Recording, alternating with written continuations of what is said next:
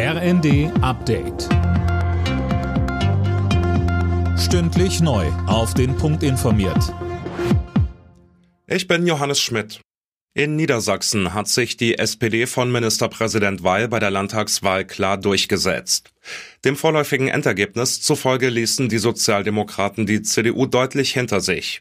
Die Grünen konnten kräftig zulegen. Parteichef Nuripur sagt dem ZDF. Wir haben äh, trotz äh, widriger Umstände das beste Ergebnis voraussichtlich, wenn es so bleibt, was wir je hatten in Niedersachsen.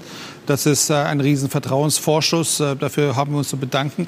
Aber das ist auch ein großer Auftrag, dass wir auch regieren. Und jetzt gilt es, dass wir das auch umsetzen, eine gute Politik für Niedersachsen. Die AfD hat ihr Ergebnis im Vergleich zur letzten Wahl fast verdoppelt. Die FDP blieb dagegen unter fünf Prozent der Stimmen und ist damit aus dem Landtag raus. Parteichef Lindner. Wir haben bundespolitisch äh, unseren Wahlkämpferinnen und Wahlkämpfern aus Berlin, aus der Ampelkoalition heraus auch keinen Rückenwind geben können, denn viele unserer Unterstützerinnen und Unterstützer fremdeln mit dieser Koalition.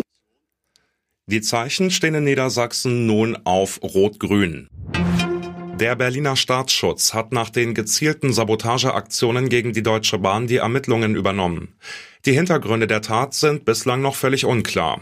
Die Angriffe in NRW und Berlin hatten am Samstagmorgen den Zugverkehr in weiten Teilen Norddeutschlands stundenlang lahmgelegt.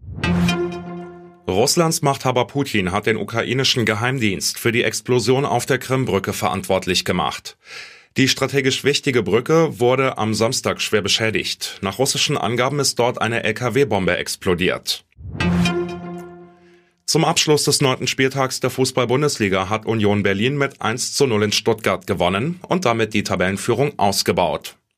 Direkt dahinter stehen nach wie vor die Freiburger, die sich in Berlin mit 2 zu 2 von Hertha trennten. Gladbach schlug Köln mit 5 zu 2.